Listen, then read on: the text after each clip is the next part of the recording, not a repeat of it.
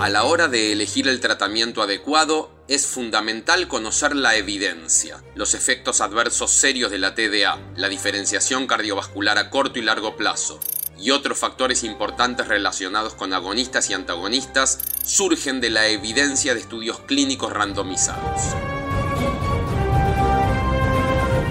Equipo, hemos llegado a un momento cumbre, la hora de la verdad. Comencemos con la misión. Doctor Gonzalo Vitagliano, cirujano urólogo. Su principal desafío, liderar esta misión. La terapia de deprivación androgénica tiene efectos adversos serios.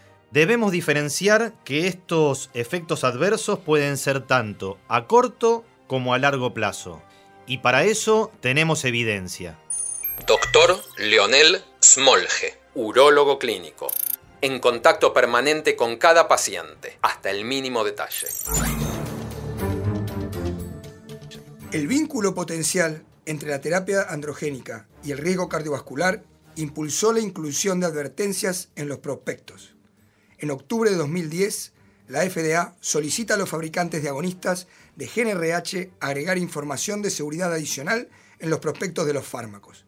Y se lee así riesgo mayor de diabetes y ciertas enfermedades cardiovasculares, ataque cardíaco, muerte súbita cardíaca, accidente cerebrovascular, en hombres con cáncer de próstata. En cuanto a la diferenciación de seguridad cardiovascular a corto plazo, podemos decir que está relacionado con la FSH y a largo plazo con la disminución de la testosterona.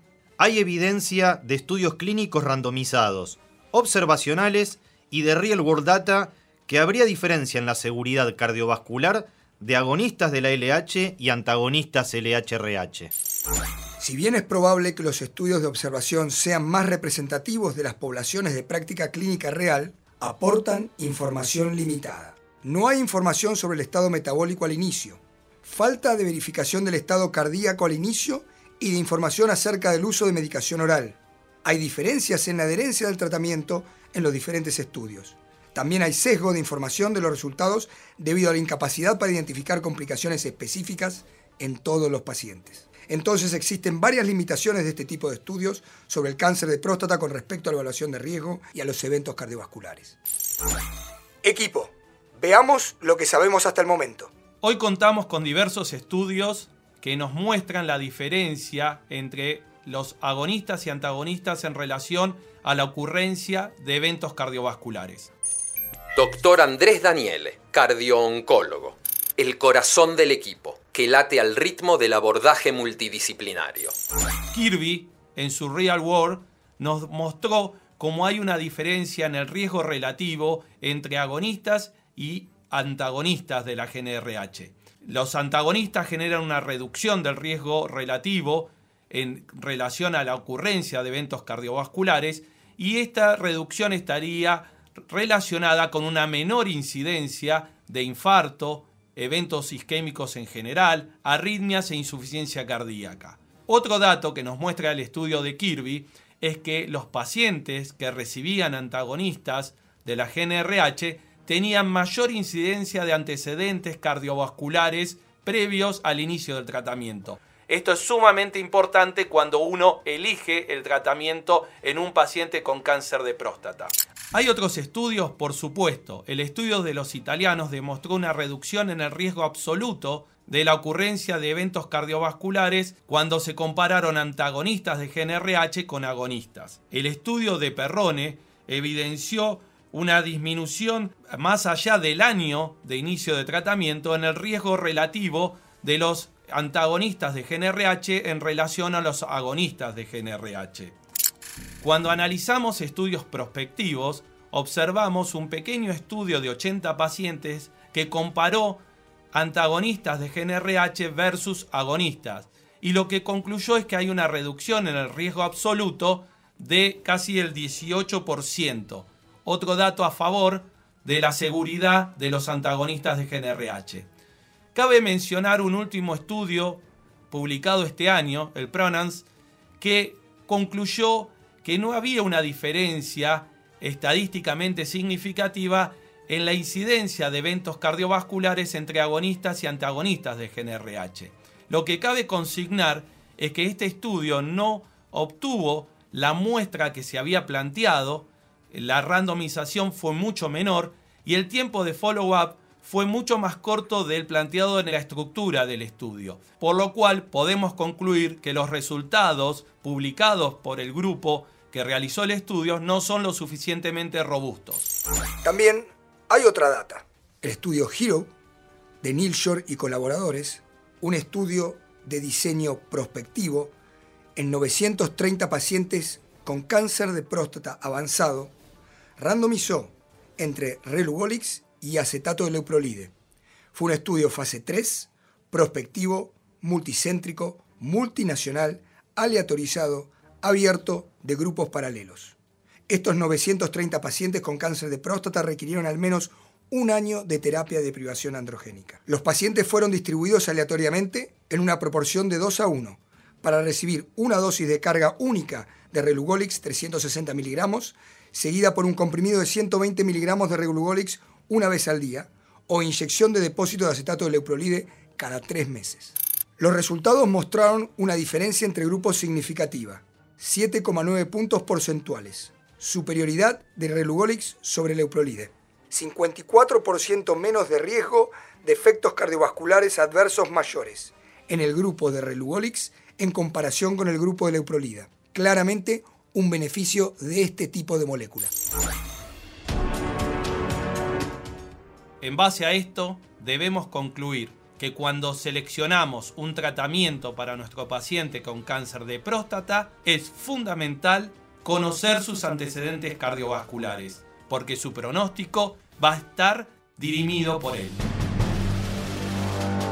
Equipo, en toda misión es crucial actuar rápido. Por tanto, la supresión de testosterona ha de ser inmediata. Y este es un beneficio que uno adquiere a partir del uso de los antagonistas LHRH. Fundamentalmente porque se logra un descenso de la testosterona dentro de las primeras 24 horas. También porque no es necesario asociar agentes antiandrógenos a este tratamiento, lo que disminuye aún el riesgo cardiovascular. Y por otro lado, también es importante tener en cuenta que disminuimos el riesgo de flare-up. El flare-up o síndrome del quemado o del incendio es básicamente el fenómeno que surge de la sobreestimulación de los receptores GNRH por los agonistas. Este síndrome es muy peligroso, pues sobreestimula estos receptores que desencadenan la sobreproducción de testosterona durante este periodo. Por tanto, estos pacientes tienen que utilizar sí o sí antiandrógenos para poder evitar esa sobreactivación de las células tumorales del cáncer de próstata. Por el contrario, la utilización de antagonistas evita por completo este síndrome.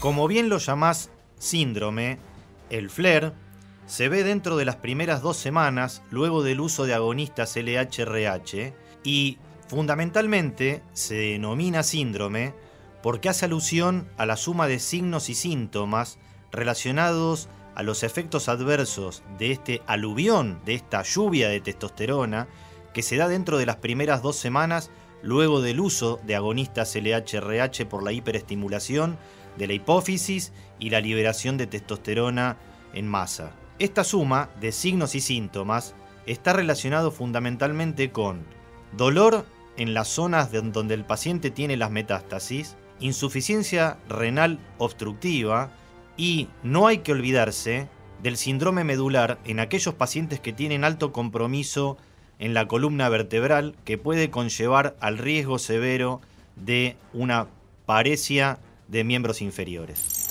Por tanto, un paciente con alto volumen metastásico o muchas metástasis viscerales no debería ser un buen candidato para utilizar un agonista. La sobreestimulación responsable del FLAIR estaría hipotéticamente relacionada con la mayor incidencia de eventos cardiovasculares secundarias a los agonistas GNRH.